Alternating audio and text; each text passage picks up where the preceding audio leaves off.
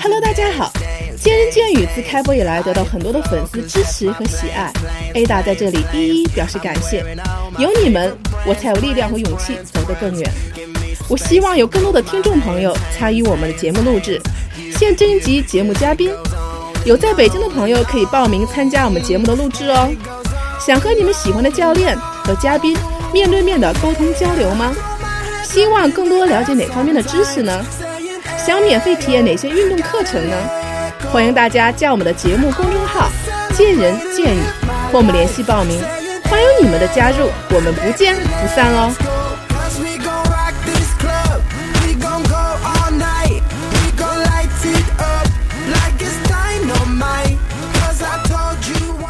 本月二十号，北京刚刚结束的马拉松比赛，据报道称，共有八人因马拉松比赛被送往医院治疗。除了一位选手因心梗还在观察外，还有七位参赛人员被送往医院治疗。目前有一人已经出院，仍有三人情况比较严重，尚未脱离危险。这个消息引起了我很大的关注啊！虽然 A 达我自己没有跑过马拉松，但身边的很多朋友参加了这次活动，而且有越来越多的人加入了马拉松跑步的大军当中。但是由于这项运动时间持续比较长，对人的耐力、身体的状况，包括跑步技术要求很高，没有一定跑步基础的朋友会容易出现很多的一些问题。所以今天啊，我请了两位专家做客我的节目，跟大家专门聊一聊马拉松这项运动。那首先还是请我的嘉宾们跟大家打个招呼吧。好大家好，我是英奥平衡运动专家啊，GT，很高兴又与大家见面了。啊，这是我们的老朋友阿英啊的这个 GT，那还请阿亮跟大家打个招呼。大家好，我是来自绿跑阳光体育的阿亮，跑马拉松应该是对我来说是比较稀松平常的事情了。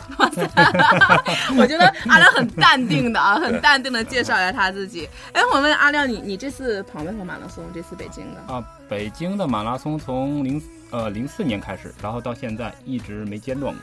啊，那这次你也跑了是吗？啊，跑了跑了跑了。我问一下你的成绩怎么样？这次跑的还好吧？嗯，没有刻意去追求个人的 PB，PB 也就是个人最好成绩。嗯嗯嗯。这次主要是说为乙准啊担任他的北马的兔子，嗯然后是三小时十分的兔子，然后我最后跑了三小时九分五十九秒。哇塞，三小时九分马拉松，我我因为我觉得这已经是很很很专业、很很专业的一个一个水平了啊！啊，国家二级马拉松运动员的水平。因为就是只要是跟住我的，然后都能把他们带到国家二级运动员的这种这个水平。哇哇塞，阿亮果然是专家啊！因为这次我也有朋友跑了，我看他们发朋友圈，然后你知道一个就是平时跟我们一起健身那个好朋友，他是比较爱好者，他跑了呃四小时二十九分三十多秒，那还不错。他的他的他的目标可能就是四三零。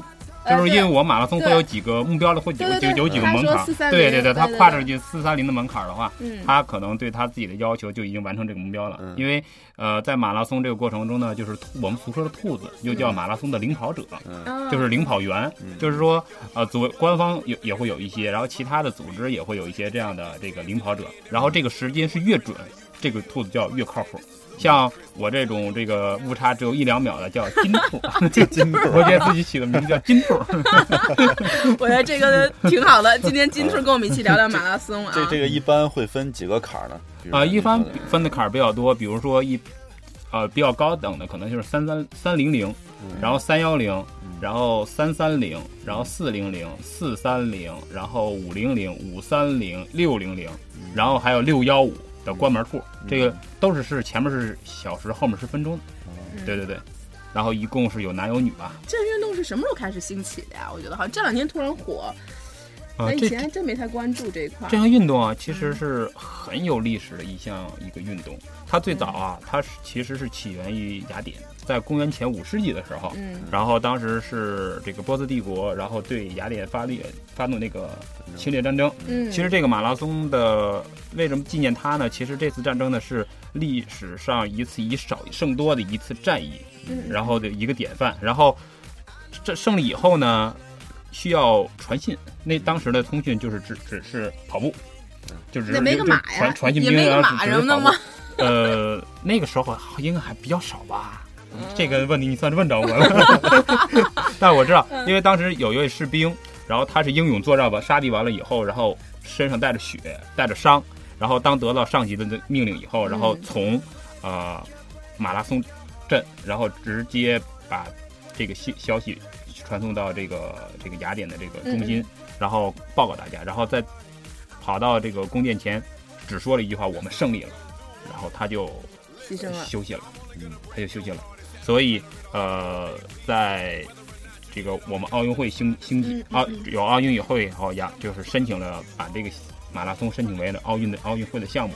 马拉松的距离呢，也是多次的变更，从之前的四十公里到四十一公里等等，然后最后从马拉松镇到呃雅典的那个中心广场的位置是四十二点一九五公里，四十二点一九公里非常精确的一个数字。你看，就是很多呃一些其他的这个比赛，或者说我们大型的国际赛事，都是外面是四十二公里，然后再到跑道里跑个一百四十一百九十五米这个距离，就是四十二点一九五。这是马拉松的距离，非常非常的精，非常非常精准。说这为什么还有零有整呢？对对对对，现在就是说 啊，把这种长的跑步啊，长的这种这种按照这个距离来的一些测线的一些赛事的话，我们统都统称为一个马拉松了。现在马拉松已经形成一文一种精神吧。或者一种自我挑战吧。我想问一下，这个马拉松一般跑步的场地选择，它有什么特别的要求吗？像一般，我看咱北京的都是这个环城，在国外他们好像都是穿过城市啊。它这个对路线和这个场地有要求吗？对这个，在国内和国外啊，就是说不能不能相提并论了，因为国外的这个跑步的兴起已经很长时间了，至少有二三十年了。咱中国二三十年前还没解决温饱问题呢。这还这，我跟你马拉松就这两年，说实话，突然才没错，没错，没错。然后有一项数据是比较多，是比较准确的，就是说，在前年的话，大概有三十多场马拉松；去年的话，有将近，就是不完全统计吧，有七八十场。今年的马拉松的话，已经达到了一百多场，而且人数猛增啊！人数猛增，身边的人也是各种马拉松跑。但是，但是你跟美国比，美国一年的话有将近两千场马拉松。这平均每天美国一千两千场马拉松，每天都得有几，每天都得有几场。是的，是的。然后包括你现在，咱再后一退步，日日本的话，每就是每年的话也是有。有一千多的马拉松，甚至包括我们的宝岛台湾，宝岛台湾那边的那个马拉松的这个数据，一年的话也是他们也是有三四百场的样子。哦，那实际上我们还属于我们现在刚刚起步，刚刚起步，实际上我们还是刚刚起步没错没错，是的，刚刚起步的这个阶段。所以那是不是我们在场地选择方面可能还是不如人家那个什么呀？因为是这样，就是说很多的时候呢，马拉松比较适合的、比较适合的训练呢，只能是说我们国内都是在百路上。对对，主要在马路上。如果比较比较好的话，在奥森有塑胶跑道。哎，对，那个跑起来对那个比跑起来比比较舒服。但是说呢，我们马拉松不可能都在塑胶跑道上跑。如果说你真的说马拉松以马拉松的为目标的话，其实还是说要在这个公路上啊，然后进行一些就是在公路上。对，但是你公路上呢，你要选择一些环境比较好。嗯，比如说郊野的一些公园儿，嗯，然后比如说一些相对来说这个负氧离子含的含量比较高一高一点的，这样你跑起来就是心情比较愉悦嘛，对，心情比较愉悦。你总不能就是说天天在大马路旁边跑，然后吸着汽车的尾气啊，那样那太太就是对自己太不负责任了。是是是。那一般这个跑马拉松，我看好像一般我们起跑的时间好像都是早晨很早。嗯，我一看，因为我看我那个参赛者，你们是不是特别早就跑跑出来了？好像六七点吧。今年是七点半起跑的，对我记得是六七点，所以他们很早要出门。我看他们发朋友圈嘛，然后要要要去集合，嗯，然后基本上是一上午。那你想要是四个多小时，你像普通人啊，不能跟兔子金兔子比了。普通人，你想你七点多正好也就跑到中午，是吧？嗯，对，七点半他差不多十一二点了。对对对对对，没错。就他这个时间安排是一定是上午吗？还是有什么说法？还是上午、下午、晚上都行？是这样，但是这个可能形成一种惯例了吧？就是说，我们平时其实最黄金的训练时间，对，是下午的三点到五点。对啊，这是我们健身的时候。对，没错。但是这个时间大家都在苦逼的上班，对不对？所以说，只能把这个时间呢，平时训练的时间，然后调整调整到。啊，上早上比较早，或者说是下班以后，对，然后只能这两种方式。如果说你有条件下午进行训练的，那是最好的。嗯，然后马拉松呢，就是说也不完全都是，然后有很多现在也也出现了落日马拉松。新加坡有一个落日马拉松是非常，就是叫日落马拉松，就是晚上跑。就是晚上跑。啊，我就觉得是是是安排马拉松跑步时间，是不是都是上午、早晨什么的啊？呃，大多大多数都是，现在大多数都是。对，我发现好像大部分还是上午居多。对，早上跑呢，可能说对于我们的各方面综合考虑的交通啊、人啊各方面综合综合都能考虑。晚上的话呢，就保障各方面的要求可能会比较风险啊，可能会比较大一些。你看这一场北京马拉松，我们的交通限行啊，然后其实政府做了大量大量的工作。包括对，你看，呃，我们其实我们队员呢也是，然后基本上一场马拉松准备，说的就要说到马拉松准备上了。然后早上我们估计都要四点多就起来了，嗯嗯，因为我们要在马跑马跑马拉松前提前两个小时吃饭，我们要我们要吃东西的，因为呃四十四十多公里三四个小时的那个体力的支撑需要需要很很复杂的一个呃这个营养的配餐和营养的准备的。然后准备之后你还不能吃完马上就去跑，你还要要有一定。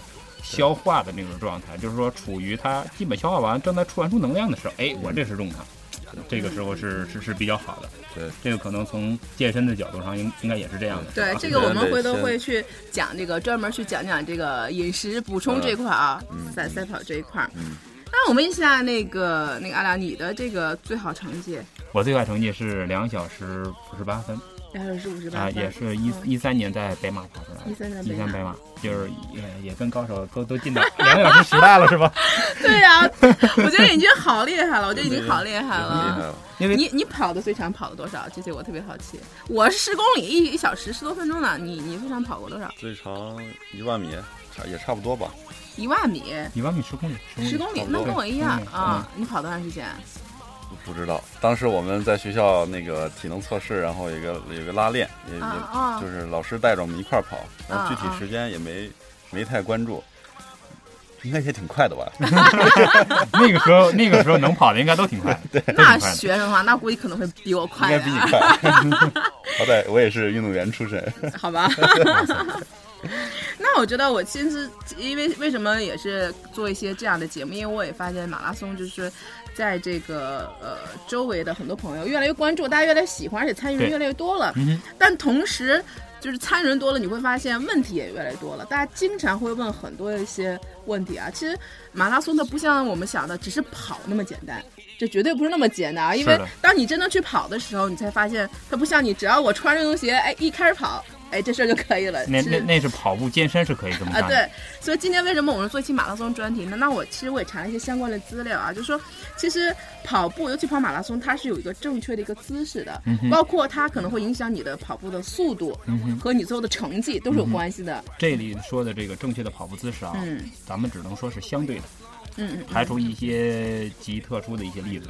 嗯啊，相对来说呢，肯定是说是你的身体重心微微前倾，微微前倾，然后是手肘前后摆臂的时候前后十五度，不超过十五度，不超十五，不超不超过十五度，这个上上身微微正直，然后身体是一条斜线，用你的重心带着你往前走。嗯，然后步子呢，就是说呃，一般的跑友要求就是说小步高频，这是不容易受伤的。对对对，小步高频率的是不容易受伤的。当当然当然了，也有一些选手呢，尤其一些专业性专业的运动员，他们都是说把重重跨摆胯，然后把步子拉得很大，然后把节奏提得很快，因因此他们的速度才会非常的快，嗯嗯，他们才会取得比较优异和良好的成绩。这就是专业和非专业就完全完全不一样的这个两种两两种跑步的姿态，嗯嗯，两种跑步姿态。然后跑步姿势呢，到最关键呢其实是。上上半身说完了，包最关键的其实是落地，对膝盖和脚掌，对落地，你落地的方式是怎么采取的？其实这个落地的方式呢，也有非也有很多种，而且根据也是根据你的速度、你的体重和你的嗯身体的一个状况不同而进行不调调节。不是一成不变的。当然，我看过这个资料，因为我看过说，有人说要脚跟落地的，有人说要前脚掌落地的，还有说要脚中间落地的。后来我就糊涂了，我到底在哪儿落地？一般短跑，我都不会跑了。我一般短距离 跑，然后更多的是脚尖着地，嗯，是绝对的脚尖着地。然后可能长距离可能就会跟这个是有区别的。没错，嗯，没错，嗯，这个说的一点没错，因为。短距离，然后你需要速度快，你肯定基本是全脚前前脚掌落地。大家回想回想，这个小学的时候或中学的时候，大家参加什么一两百米的时候，是不是还都要穿钉鞋？对对，包括包括包括现在，包括现在这个也是一样。包括现在看田间都是穿着钉鞋，那就完全是全前脚掌落地，然后用那个你的爆发力冲出去，然后保持那个全力冲刺那个速度来做的。然后马马拉松呢，就是说不同的水平的可能，呃，专业的选手也也是那个样子。你去看一下，基本上也是那个样子。每一步步很大，然后前掌掌落地，然后还有扒地和后蹬，这个三个动作就是落地、扒地、后蹬，这是三个动作是一气呵成的，然后是非常的连贯，也是非常的看着非常优美的。嗯，我们呢？呃，如果那样跑也可以，估计一两公里就下来了。一两公里就歇菜了是吗？曾经曾经为了博上镜的时候，我 我这么干过，跟老何他们坐在第一排前面那个有有那个央视的在拍摄，然后他就冲出去呃一公里，然后就不行了，然后只能在前面带他们一公里，然后他哇又都过去了，就是这个样子。其实，在这个跑步姿势中呢，一般情况下刚一开始的话，你要培养自己的一个习惯，就是尽量不要脚后跟落地。尽量不要脚后跟落地，你用你的脚啊外侧，然后或者是说用你的前脚掌，前脚掌和前脚尖可不是一样，不一样。用前脚掌就是前的前脚的前半部分那个掌，然后慢慢的练习落地，但是一定说还要结合一些身体的肌肉力量的训练，这样再加上小步频、小步高频，这样才不容易受伤。因为落地姿势的不对的话，或者说不正常的话，肯定。长时间一长，你的跑量一大，对，没错，肯定会出现各种各样的问题。我问一下，为什么不用不用脚后跟着地？你刚才不是脚后跟着地，它不会容易受伤吗？啊，不是，我脚后跟着地是容易受伤，因为脚后对脚后跟着地以后，你想，呃，如果有现场演示的话，可能更直接一下。其他听众朋友可以做一下，你站起来，然后你脚后跟着地的时候，你肯定是你的脚后跟。踝关节、膝关节、髋关节，然后是在一条直线上。嗯，你这个脚后跟力力一落下去，然后自然而然的这个传导就是从你的脚后跟直接就传导到你的髋关节了。嗯嗯，这个力直直接就作用到你的身体，没有任何的缓冲或者缓冲，有缓冲也都是你的就是关关节的这种这中间的这个膜膜进行缓冲的。如果说是你不是脚后跟落地的话，相对来说你的。啊，膝关节是微微曲的，微曲的，然后这样你的膝关节会吸收一部分你的啊反作用力，然后再到你的髋关节，这样相对来说会有一个缓冲，包括你的踝关节也是，包括你的踝关节也是一样的。你如果脚后跟落地的话，就不经过你的踝关节，直接就上来了。然后你前脚掌或者说是呃呃脚外侧落地的话，会有脚踝会有一个缓冲。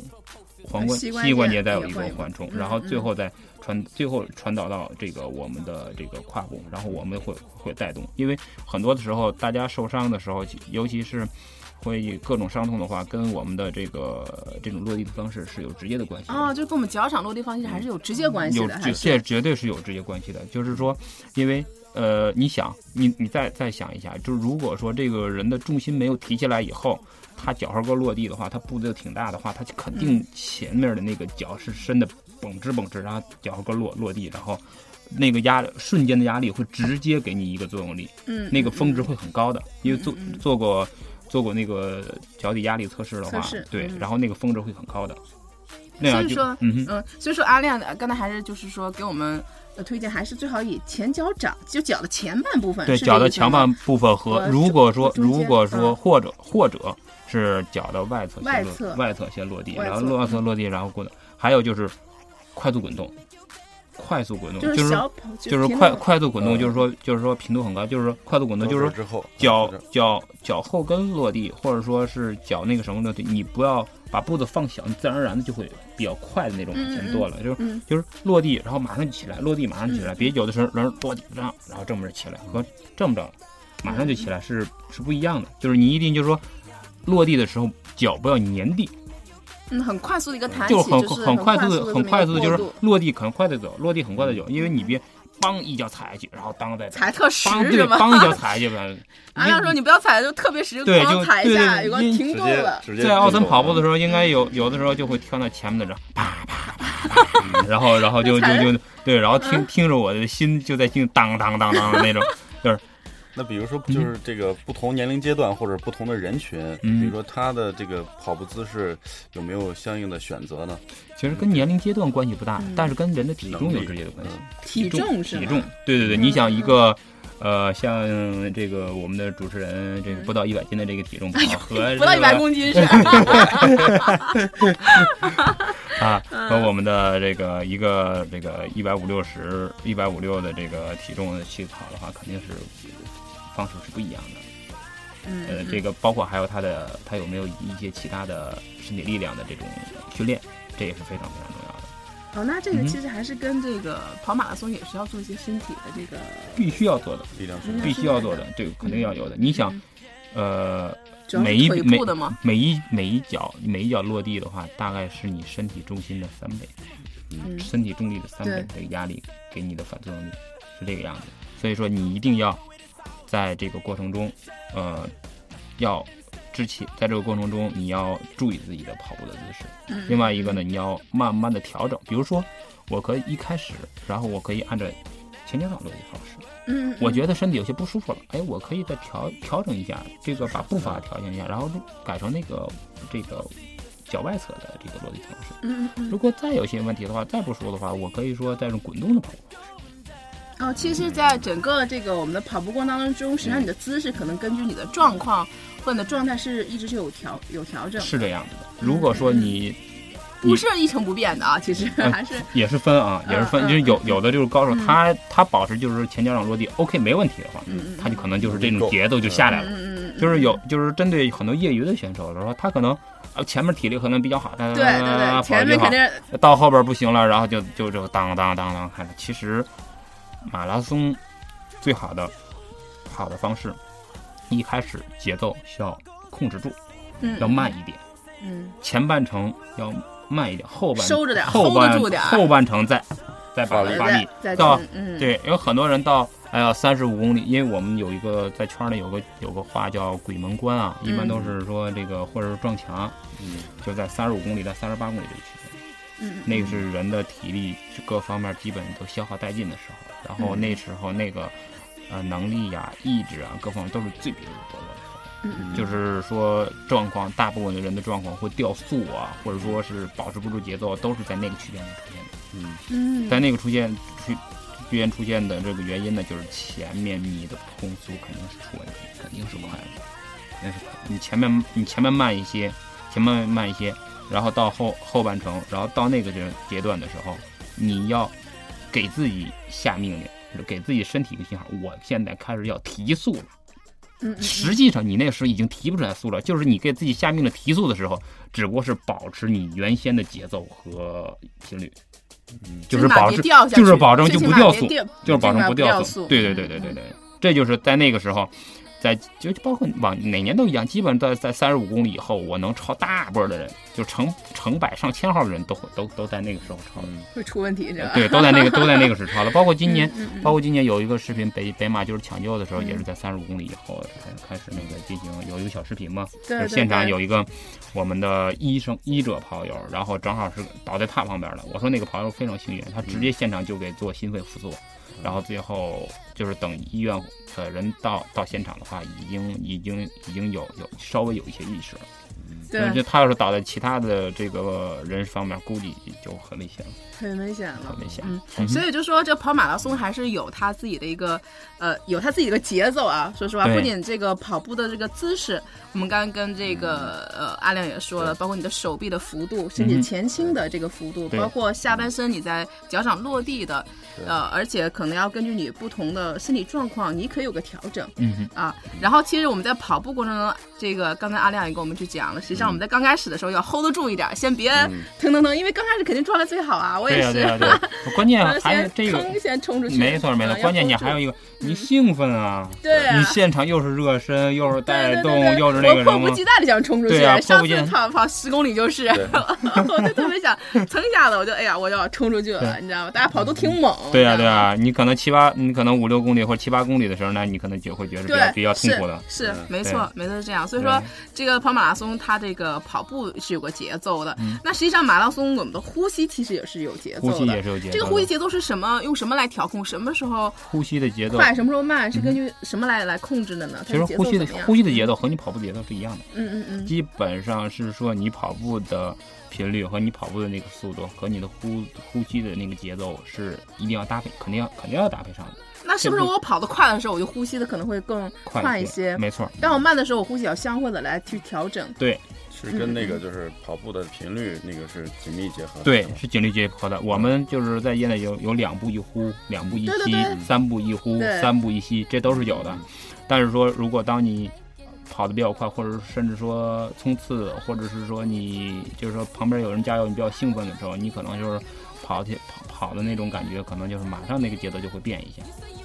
马上那个节奏就变成不一样了，然后你可能，你当当你跑，当你可能要冲一个成绩的时候，然后最后那一公里要提速的话，你可能马上就变成呃，甚至呃一步一呼，一步一呼，一步一吸那种感觉，因为我们身体是需要大量的氧气，你跑得越快，你需要你的摄氧量需要越多，这是这是很重要的，然后只要这样才能支持你持续不断的往前走。然后你跑得慢的话，你可能你的身体的这个摄氧量可能相对来说就会比较少。这和这和这个 GT 的你们那健身应该也是一样的。对对对，其实呼吸节奏我看过阿亮说那个，说什么几几步一呼，几步一吸。我自己还去体验体验，因为我不是自己跑跑步有的时候，我发现我也顾不上了。后来我发现，我发现后来我就是，反而你让我想着两步一呼三，我我反而不会了。我我反正我后来跑，我就基本上是怎么怎么舒服怎么来了。基本上怎么舒服怎么来。其实其实这是对的，其实怎么舒服怎么来这是对的，只不过是，呃，把这个呼吸和和刚才那个跑步那个节奏练出来以后，当你最累的时候，嗯，你去想它，那时才有用。啊，就是当你就是当你刚才我说那个撞墙的时候，就是三十五公里、三十八公里时，你累的时候，嗯，你才会想它，就是说才会才用这种节奏。让你机械的运动把把它你带出那个那个比较疲惫或者比较困乏的那个区域，这这个时候它的节奏和你的呼吸节奏也好，对这个时候才发现它的重要性。哦，我还说了，我平时锻炼跑跑步，我说我好像没什么呼吸感觉，我反而不会呼了，我觉得，我反而就是怎么舒服怎么来。基本上到你的那种极限的时候，然后。它通过这种呼吸的方式，呃，因为本身呼吸也牵涉到一些呼吸肌，对。然后，如果你这些肌肉如果跟你的这个运动肌群的这个肌肉配合不好的话，你就会不协调，然后对于你的体能的消耗会更大。哦。但是如果你的呼吸配合好你的这个跑步的这个节奏的话，它会有助于你的那个速度的保持。没错，嗯，没错。那这还是有有它的这个理论理论依据的啊，还是有科学依据和支持的。所以像他们高水平的这种运动员的话。呃，呼吸，尤其是后边那个呼吸，对于他们来说会特别的重要，非常非常重要。反而最最累的时候，最关键那个阶段，呼吸对你们来说的掌握调控，反而是很有作用的。没错的，没错。平时因为平时你的训练，你就是按照那个来来做的，就是按照你自己是比较舒服。如果说你不调整什么，呃，自己的变速啊，不不调整自己的节奏啊，然后你那个时候你的呼吸其实就是比较配合你的。因为我，因为如果你呼吸出现一些问题的话，就容易出现身体各种各样的一些状况或问题。嗯嗯嗯嗯，今天我看这个阿亮来的时候啊，我说今天只是找他做个节目，他怎么背那么大一个包呀？然后背了好多的东西。因为今天我当时做这个专题的时候，我跟阿亮说了，就是说说我们要谈那个这个装备的问题啊。因为马拉松，我第一个想到我说，哎，我说这个鞋很重要。阿亮说这个鞋只是最 low 的、最低的一个装备。他说现在有很多很多很多装备啊。所以说现在我想问一下，就是阿亮有没有给我们大家介绍，我们在跑马拉松的时候啊？像呃一些装备的一些选择，那肯定鞋像你说是最基本的了吧？对，鞋不应该说最 low 啊，应该鞋是最重要、最基本的一个必不可少的。嗯，当然也现在也不是必不可少的，现在各种就是拍马赤脚跑的，就是就是赤着脚赤赤赤赤赤着脚嘛，对对吗？就所以说现在什么事儿都不能不能说绝对了，绝对真的不能说绝对了。所以说，但是大部分大部分人百分之九十五的人跑者吧，还都是穿鞋跑的。对对，虽然我曾经也体验过赤脚跑啊，当然那个就是一些其他的这个话题了。今天咱们就不在这说，因为装备这块儿了，其实跑跑马拉松高水平的可能咱还是分高水平的和基础的跑者。嗯嗯嗯。因为高水平跑者可能大家看一双超轻的跑鞋，一个短裤，一个背心就 OK 了。他的是。不多一克的重量。嗯。哦，它就极轻极简，非常极简，就最简的那种。对，最简的那个，它完全用自己的身体的机能，完全用自己的平时有效的训练，完全用他自己的那种意志，然后去完成这个。嗯嗯嗯。嗯，但当但他们身体一旦出现情况的话，他们或者是说他们的目标很明确，就是前几名的情况下，他那个时候精神动力加上他本身的这个能力，他会超常的发挥。嗯，一旦。出其中任何一个要素有有了状况的话，他可能就会把这个比赛放弃掉，这就是专业运动员跟对。跟我们普通大众跑者不一样的，他那个鞋要特别专业的鞋吗？他他是是有特别什么特别奇妙的功能吗？比如说他特别像气对啊，像气垫鞋啊，或者现在你知道现在很多一些没，或者说有有弹力啊，或者要特别轻啊，或者说一定要前脚掌有什么？他们在鞋子选择上有特别专业的那种有啊有啊有啊，也是有也是有的也是有的。首先能能力是一方面，装备是辅助嘛。然后他们的运动鞋首先都是超轻，然后超轻的超轻的。一般情况下，啊，单就是一双鞋的话，可能会在两百克以下吧。啊，两百克以下。两百克以下，然后或者是就是两百克以下。然后他们要求这个鞋呢不一定有支撑，但是鞋子抓地力好，尤其是前脚掌的抓力抓地。前脚掌它的前脚掌下面鞋的下面呢都是有有那种小的那种抗磨的那种胶粒。嗯，也就是说它就是在高速运动中。啊，给他一个就是防止他滑倒嘛，嗯啊，或者说防止有摩擦力，对，跟就就跟汽车的防滑链是一样的，嗯，就是因为你在比赛的路面当中不不一定会遇到任何任何的情况，比如说有水啊等等之类的，就是比而尤其他们是高速高速运动过程中，对这一块要求的是比较高的，而且他们的跑鞋呢也是在另外一个特点就是比较贵。比较贵是吧？贵多贵？特别贵吗？呃，一般有多少钱啊？一般情况下就怎怎么说也得四位数吧。嗯，上千。上千。几千块钱？呃，几一两千块钱吧。一两千块钱。但是它的寿命只有三四百公里。啊，跑跑就废了，就跑三四百就跑不了。三四百公里，这么算的话是那是挺 贵。但是我想，一双鞋一两千不贵。那个鞋，那个鞋子只有三四百公里，他们的。一个月的训练量是在七七八百公里，一个月的训练量就 七八百公里。那那我觉得还是挺贵的。我当时说一双鞋一千多块钱是吧？一两千我觉得都还好，也算能承受啊。但是你你要想想，这个双鞋只只穿穿不到，呃，估计你你可以你你你可以穿一个月，你可以穿一两个月，穿一两个月。我穿的时间长点，穿一两个月。但是他们的话，他们他们一而且他们的各方面条件，有的时候可能大家看都是一些。外地的选手吧，他们有的双有有的好鞋的话，呃，他们也会比较珍惜，也也是这个不是平时训练，平时训练穿其他的鞋，然后比赛比赛有比赛的专用鞋，嗯，比赛有比赛。那除了这个装备，除了鞋这一块，还有什么其他的？你觉得大家有有各种那个什么的吗？那然后这个就到了咱咱们普通的跑友这个大众跑友，这个就是装备就比较多了。然后从上面说，比如说什么。啊啊！防晒的这种帽子，速干帽，速干透气的帽子。嗯嗯。然后导汗带。嗯。导汗带。对，我知道导汗带。上次那个尼哥跟我说，我说这个袋是什么呀？他在我们这个，在我们这个就见言见语的群里啊，他弄了一个袋儿。我说怎么还弄个发带啊？你 大男人的，他说那叫导汗带。对，导汗带，导汗带。我现现在现在出那导汗带呢，基本上就是说把它系在，主要作用呢就是说防止你的汗，然后通过你的，就是。额头下来，然后进入到你的眼睛，你再去揉，你再去揉，而且你你戴着还是太阳眼镜，然后你再一一摘一摘太阳眼镜，就是说无形中在比赛中多了很多的动作，或者说多了就是说很多危危险的成分，嗯然后这个导航带就直接导到后边，这个就是它的主要作用，没没什么其他作用。当然现在色彩。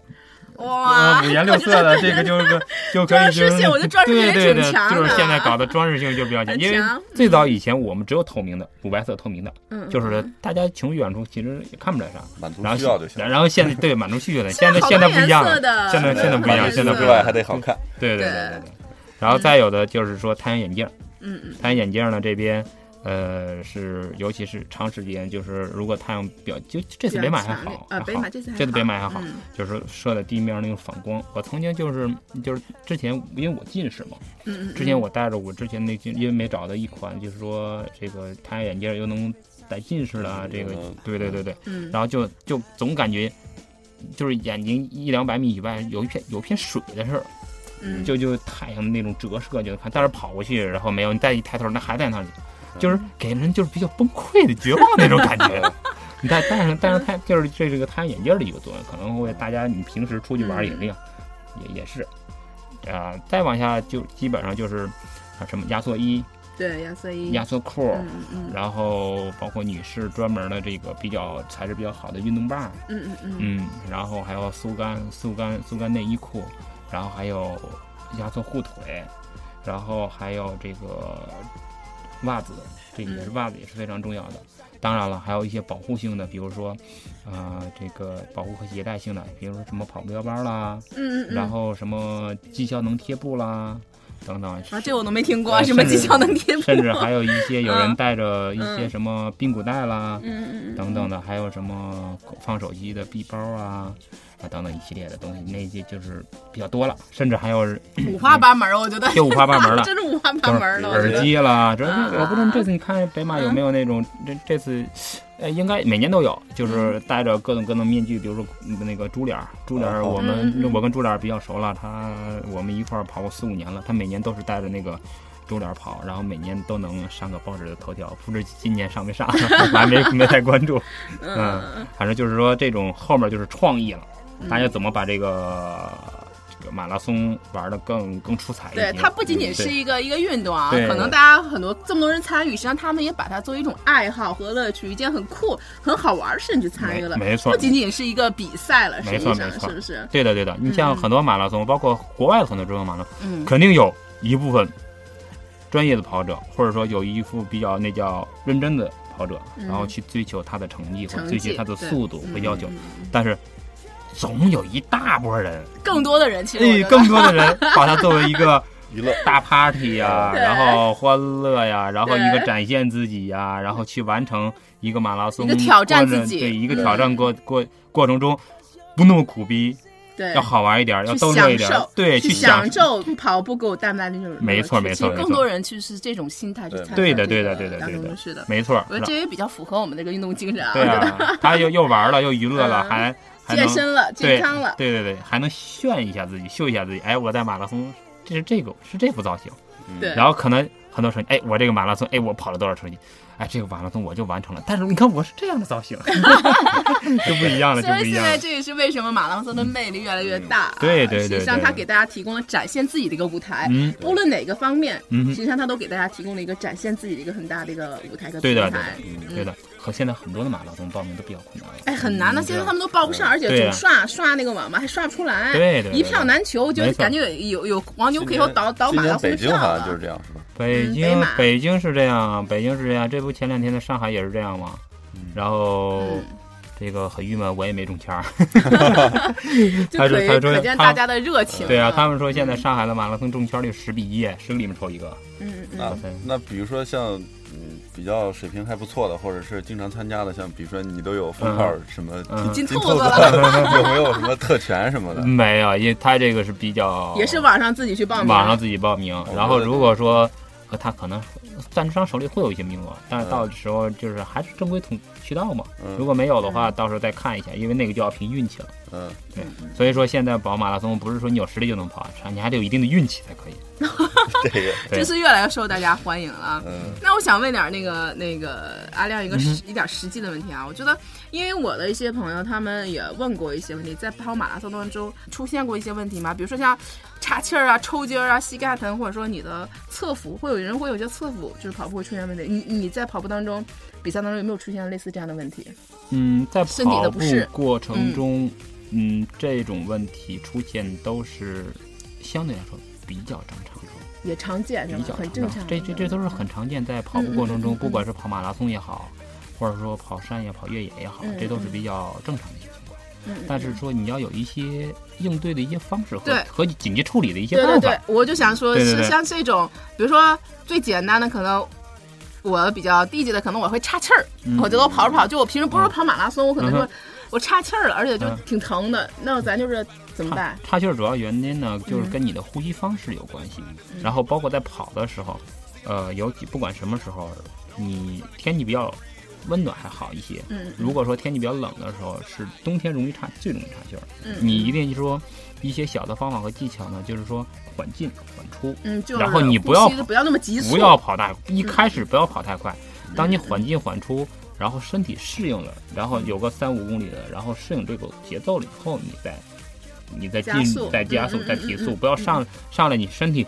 都处于静止了，你上来一个加速的话，你很容易出现那种情况。这种情况。对，包括还有就是说，你保持一个节奏，然后突然变到另一个节奏或另一个频道的时候，也容易出现一个这样的情况。嗯嗯。另外呢，就是天气，在冬天的时候跑步的时候，一定要学着舌头顶着上牙膛。冬天的时候是吗？对，哎，这个冬天冬天或者冬天冬天或者说是呃深秋。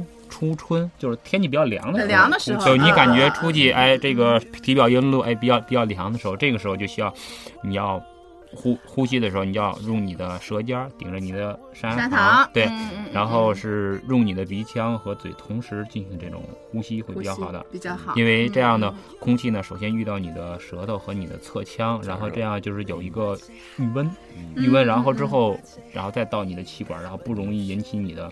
刺激你的你的气管，然后这样呢，相对来说不容易岔气儿。如果说遇到岔气儿了，什么样的解决方式？嗯，把速度稍微降的慢一些。嗯嗯嗯，深呼吸，深呼吸也是舌头顶着上下弹深呼吸，长吸慢吐，长吸慢吐，应该有三个方法就好了。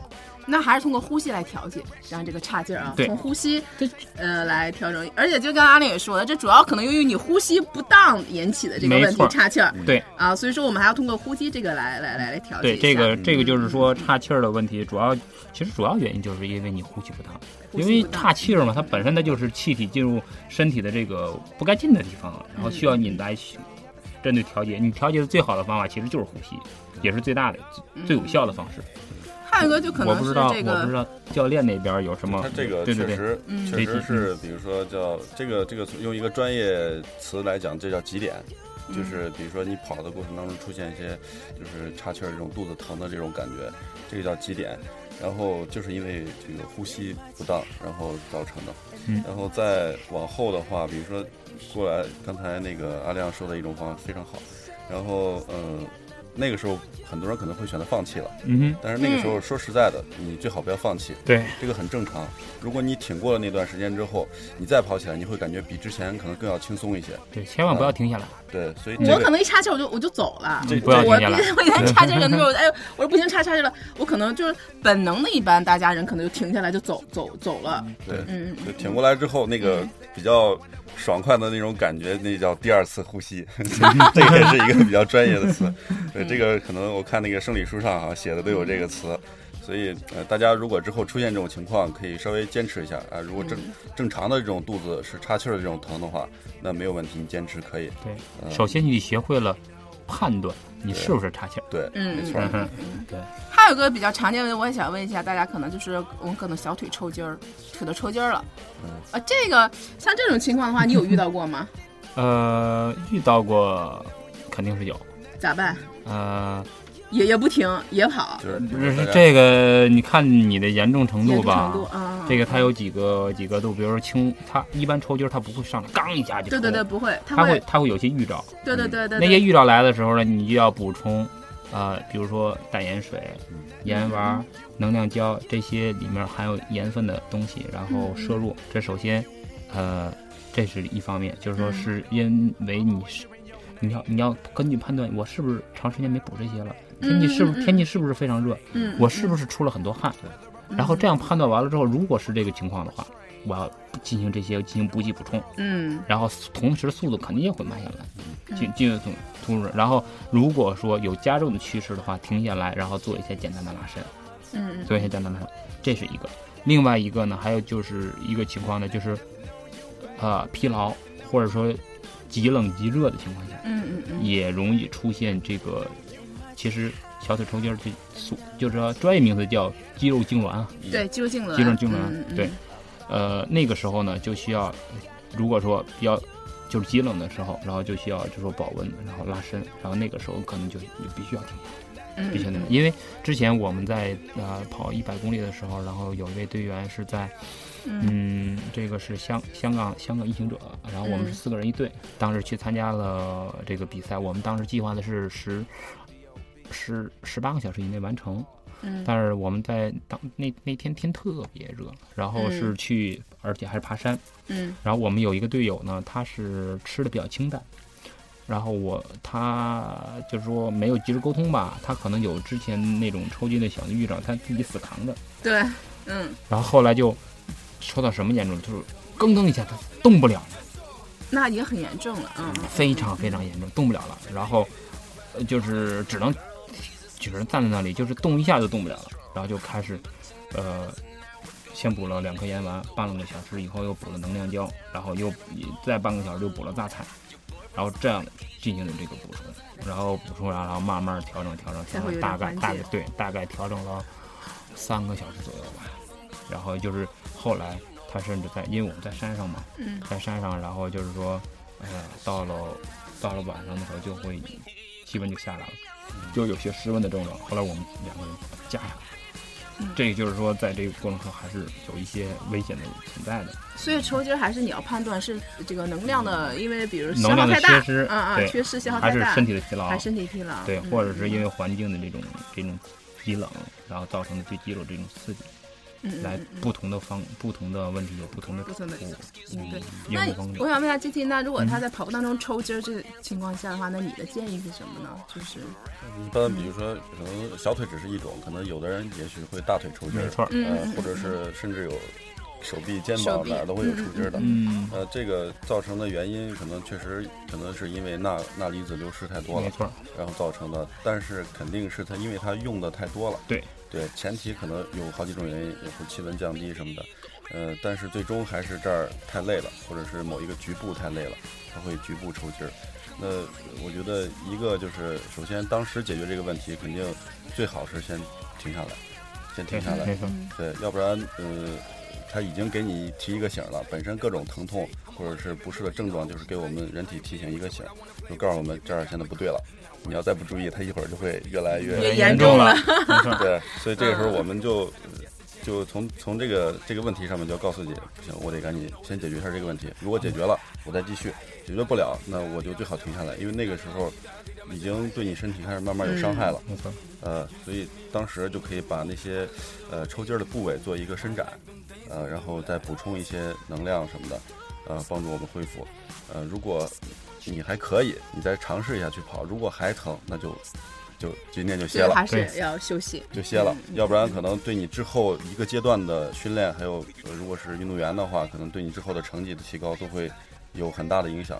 如果是对于大众来说的话，那可能之后呃，也许会影响你的生活，在一段时间之内吧。嗯，呃，所以当时的处理肯定是先要做一些呃，先休息吧，然后再再做一些调整，然后再做一些营养的补充。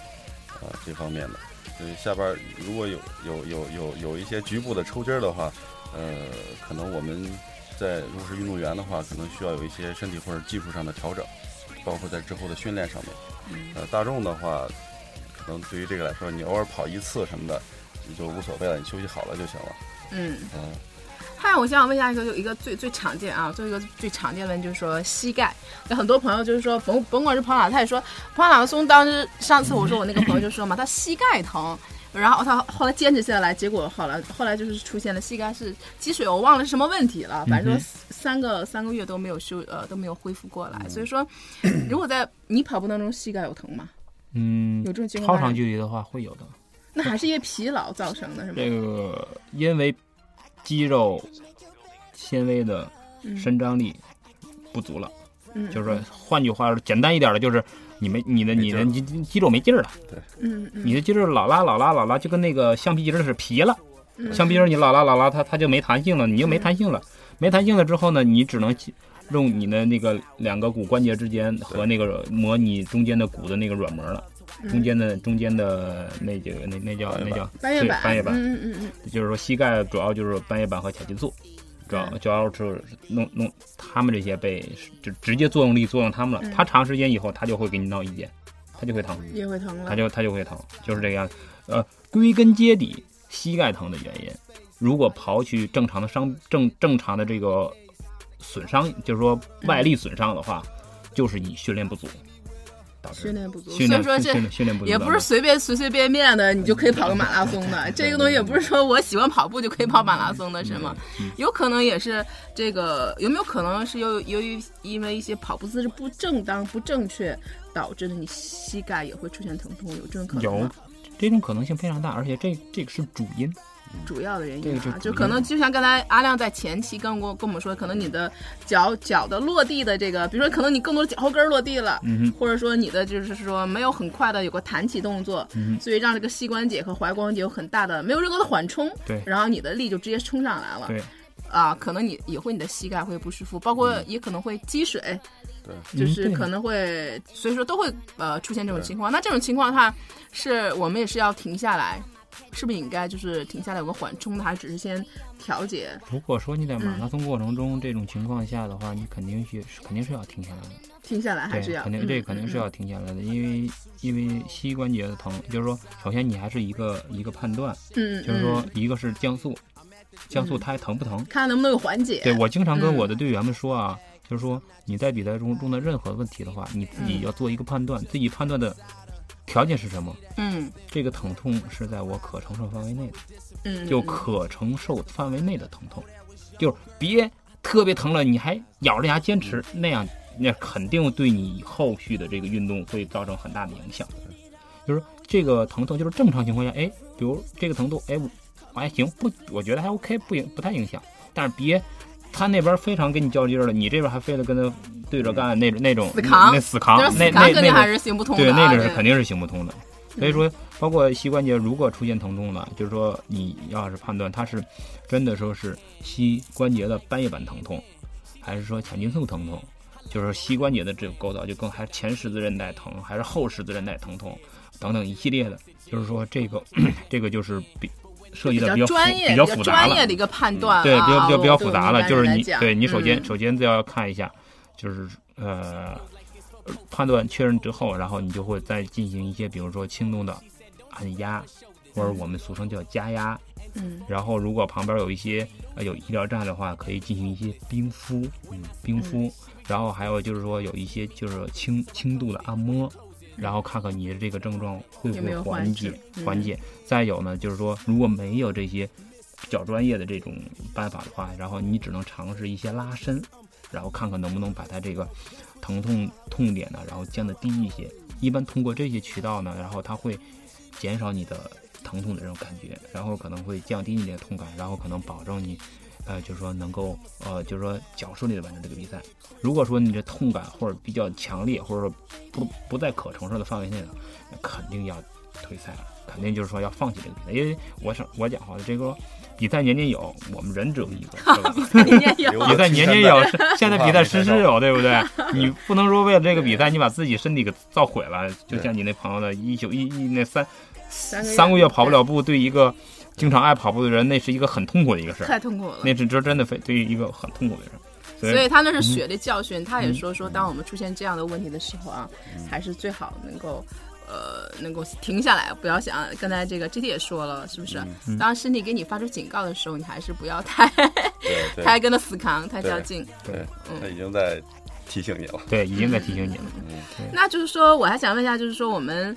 今天聊的我是比较比较比较多一些啊，我还想问一下阿亮，那我们在你们在跑马拉松当中，就是我们这个饮水和能量的补充，是不是有也有一定的这个这个规律呢？对啊，对啊，这个这应该是很重要的一个一个非常非常一个环节，非常非常重要。刚才咱们在开篇的时候也提去了一些，就是早上的一些饮食。嗯嗯嗯。然后其实这个饮食呢，不是比赛当天就算注意，就是比赛前一周。或者比赛前都会有个调整，都会有，都都会都会比较准备身体能量的准备啊，就包括跟他们这个健身啊，这这应应该也是一样的。倒是在这个比赛过程中呢，就是说你的饮水或者饮食也好，就是说少量多次，嗯呃，然后是这样是易吸收易消化，能快速转换。嗯，对你不要站在一个补给站，咣咣咣咣咣。半边水进，半边水进去了，然后跑起来，那个肚子里咣当咣当咣当咣当咣当咣当，就就是那个样子了。所以说，就是在一一场马拉松，就是如果说你是一个普通的跑友，对自己没有什么信心，可以给你一个补给的建议，基本上是说每个补给站你就喝一杯水，或者说一杯半的水，然后就 OK 了。当然你啊要补充一些能量胶什么的，当然另另算了。一般情况下，我个人的习惯就是拿这次北马来说吧，嗯，然后呃它是。第五公里有一个补给站，然后之后是二点五一个补给站，然后一有一个补给站是水，一个补给站是饮料，基本上是呃五公里那个站是补的水，然后后的二点五公里的那个就是七点五的补的是呃水，然后后面十公里就是每站就是说水和饮料，然后各一半，然后遇到呃看到补给站的时候呢，然后再吃能量胶，能量胶我全程呢是用了三个能量胶，三个能量胶呢，第一个能量胶是在十五公里时用的。然后是第二个能量胶是在二十五公里用的，第三个能量胶呢是在三十五公里用的，基本上是大概大概是这样的一个阶段。是我一共是背了四个，还有一个作为备用。如果身体出现什么状况的时候，然后就是感觉到不对的话，及时吃。但是吃能量胶之前一定是看着水站以后再吃，别吃，因为能量胶是特别甜的。我不知道你有没有吃过啊，我没有吃过，太专业了，那就。这个这个是属于自己带是吧？对，自己带的，这个基本上都自己准备的。嗯嗯。然后啊，像比较比去比较热的地方，我们可能还要准备盐丸。嗯。就是像刚才说的这个补充，对对对，补充的这个，因为现在就是很多马拉松组委会可能他们不会太介意这些，但是大家都会自己带。嗯。就是拿盐丸，甚至有着有人背着腰包，然后背着自己配的那个。啊，功能饮料或者带自己功能饮料，也相对来说每都是适合自己的。因为跑马拉松这么长的一项运动当中，不是饮食也好，补给也好，就是说平时你训练怎么适合你的东西，然后你自己是最了解，对你就是最最用用这些东西是最好的。如果说呃不要千万不要在一个比赛中，然后拿自己当小白鼠，比如哎我这装备新买的，平平时说说不说哎这个比赛哎我穿上它试试，那这样倒是吃亏的只能是你自己。因为有很多，哎呀，我这个赛前，我赛前准备一双鞋，什么什么的，然后这我就建议你那双鞋，你下次比赛再用，你先穿你现在跑过三十公里或者跑过三十五公里那个鞋，然后去跑比赛是肯定 OK 的。一双好的比赛的鞋的话，磨合一百公里以后，然后还有个三四百公里的比赛的这个寿命供你使用。可以的，嗯，这样行。对哦，刚才那刚才我们还说到这能量这一块，那实际上这个阿亮也说，这个饮水和能量补给还是就是像我们以前也经常说的，就是小呃多次数的，然后小小小数量的，对，呃，然后这样去补充。那可能少量多次，少量多次。对。那至于它有有固定的时间吗？也不一定有，只是完全看自己的感觉是吗？比如说我是不是要固定多少公里来一次补给，或者说我固定要多长时间来一次补给呢？刚才阿亮说他们是隔二十五先是五。公里，先是五公里，二点五，二点五。对，那是不是一般？可能，呃，对于我们来说，可能，比如说我们以前在给运动员做训练的时候，可能中间是隔大概十五到二十分钟，会给运动员补一次水，大概每次一百毫升，顶多，呃，一百到一百五十毫升左右。可能我估计，可能这个中间是有差不多的。对，你像我的二点五公里。正常的正常的这个速度的话，就是我们以五分的配速的话，就是十五分钟嘛。嗯。二就是说大概就是说五就就是十二分钟，十二分钟左右嘛。所以十二分基基本基本上是差不多。所以估计他们设置的这个水站、能量补给站都是也是跟着时间原理然后结合的。也是这个是好的马拉松，这是像北马这样相对来说 这个国内国内这个四国内的四大金标马拉松，国内四大金标马拉松应该是这样的。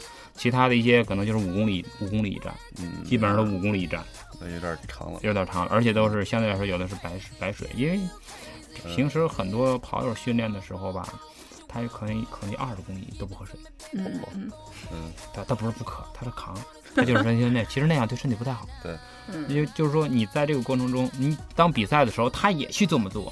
嗯，或者说当比赛的时候，哎，我十公里我喝点水，哎，一喝水，哎，不舒服了，这儿疼那疼了，就像喝多了水啊或者什么，他就他就有一些，所以平时训练的时候，你就养成就是五公里喝一次水，或者说就是五十公里补两次水，就养成这种习惯的话，你到比赛的时候可能可能这样。你可能平时啊二十公里不喝水，回来刚刚喝一通，然后你到比赛的时候，你再把这一条一条，其实有这种问题，补充，而不是你补进去，它就它就能用得到的，它是有一个时间来转换过程的，对，所以说。跑步的时候不是要都要等你渴了再喝，包括你运动也是一样，健身也是，不是你等你渴了再喝，就是说你一定说，呃，大自己感觉感觉有这个，哎，我可能需要有有那根弦儿在在那里边，就是像说我我每一个补给站可能渴不渴，哎，来一小杯，渴不渴，再来一小杯，就就是这个样，这样可能才。才能持续维持你持续。当你渴了的时候，那个是已经晚了，已经晚了，已经晚了。对，这里边讲究什么？讲究口渴和体渴。嗯，就是呃，实际上在最开始的时候，呃，可能为什么要设置这么长时间或者这么多距离，然后要补一次水？嗯，那那个时候是呃，根据科学研究，那个时候你已经体渴了。嗯，对，对你已经体渴了，你需要补充能量了。但是当你感觉到口渴的时候，实际上已经晚了。对，所以在那个时间段，然后我们要。抓紧补充水分，然后那个量大家掌握好。对，那个那个量不能一定不能太多，而且呢，就是说，呃，我的习惯是不停下来，然后把一个杯纸杯嘛，现在它都提供的纸杯，对，把一个纸杯捏成一一个小角，捏成一个尖儿，从嘴的侧面，然后缓缓的倒进去，嗯，相对来说会这个这个比较好一些，别。到那咕咚咕咚两口，对，然后嘎嘎嘎就下去了。对，这这个细节大家得听。哇，这个细节我觉得这是绝对是一个专业人士和这个菜鸟级别的一个 一个一个，马上就显出来了。我这就拿一个杯子就这么喝的。对，所以可能你比如作为作为，如果是我 跑的话，可能我大概知道这个原理，但是我到时候喝的时候，可能还是刚刚刚。对，说专业还是专业啊，阿亮也说。对，而且就是说，比如说，包括甚至像这种小技巧，其实挺多的。就是取水的时候，前几步补给站肯定人特别多。你就错过，你就绕到后边去。后面几个补给站就是还是有水的。嗯，还有其实有个老生常谈了，就是说，其实像我们在这么长时间的跑步，就是那我们在跑步前的热身和跑后的拉伸，跟平时也有区别嘛。像我们的拉伸的时间，就是和热身的时间，跟一般的跑步训练也有也有区别嘛。其实啊，在在马拉松、马拉松和和健身啊，这种热身跑前的热身和和运动后的拉伸，其实都很重要，都很重要。就是说不被重视的原因呢，可能就是说他可能没有了解它它的重要性。我也是在多个很多场合都在反复强调这个事儿，嗯嗯嗯，包括各大马拉松赛前都会有热身的教练带着你，带着你一起热一下身，嗯。但是那广场都跟煮饺子似的，你怎么热呀？那倒是我伸展不开，对啊，你你想你想你想，大家别说热身了，就就站在那就站在那找个找找个空地儿都都不好找。就这个时候你怎么办呢？你就是说你就是要活动你的自己的主要的关节。嗯嗯嗯，就是主要是说 在这个比赛前的这种热身，其实正常的话就是那一套热身动作十分钟到十五分钟，其实是才能把你活动开的。嗯嗯，但是说在在这比赛这个过程中你怎么办？你只能说哎活动一下你的踝关节。嗯。活动一下你的踝关节，然后那勾勾脚尖儿，提提踵，然后让你的踝关节有一个充分的一个运动，然后活动一下你的膝关节，做几个深幅度的蹲起和几个浅幅度快速的那个蹲起，或者说原地做一个小步跑，哒哒哒哒哒哒哒那种节奏比较快的，然后再活动一下你的肩，活动一下你的肩，然后这个肩部的绕环啊，然后转转转转体啊，这都是说，就是。只能说动态的拉伸和静态拉伸进行，就是热身进行这个相应的结合，然后让自己的这个身体热起来，调动起来，调动起来，调动起来。因为早上也是比较冷的，对。早上，因为我们一般情况下早上都会穿那种一次性雨衣，虽然不环保吧，但是没什么没什么太好的办法。就是虽然条件有限啊，但我们还是必要的，一定还是有非常非常重要、非常非常重要、非常重要啊！包括这个嗯，跑后套拉伸是吧？这么长时间的，肯定也是要要要一个很很好的一个拉伸。所以这个 GT 呃有没有对我们这个听众有特别的建议这一块？嗯，跑后的拉伸的话，实际上还是就是牵涉到我们呃这个跑步当中运动参与比较多的一些肌群，对对，主要的你比如说小腿。但我们可能很多时候会抽筋儿，让大腿前边的前侧，大腿前侧，对小腿小腿小腿的话，比如说大家抻的话，可以勾脚尖儿或者踩墙角，对，啊，可以用这种方法，呃，简单的。然后大腿呢，前边呢可以用这种，把这个小腿折过来，然后脚手呢扳着那个小腿小腿末端的那块踝关节啊，扳着它踝关节，对，然后把它扳上来，呃，尽量把大腿稍微往后一点，然后稍微收点肚子，然后这个大腿前面。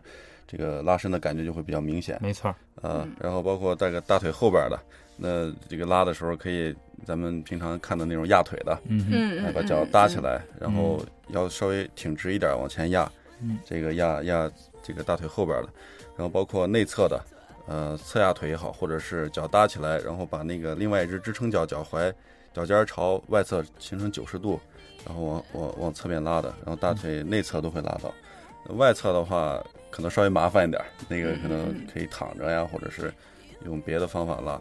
呃，然后腰腰什么的话可以，呃，俯身的动作就尽量别做了，因为头低于心脏的动作，对于跑完之后来说是比较危险的。嗯，那个血压什么的也会比较高。然后其他的就是。就是一些全身性的动作吧，就平时一些常规性的啊，我们都可以。因为上边的说实在的不是特别的主要，最主要的还是下边的这个腿上的肌群。嗯，大家可以刚才我说的那几个动作，大家可以可以尝试去拉一拉。嗯嗯，所以说还是说我们这个热身和呃拉伸，反正都是还是很重要不可少的一个环节啊。啊，好的赛后好的赛后好的一个拉伸啊，嗯，能恢复你百分之三十的那个嗯。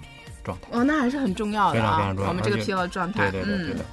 所以说，那今天我们最后一个话题啊，就是因为我们也是北马，也是刚跑完，是吧？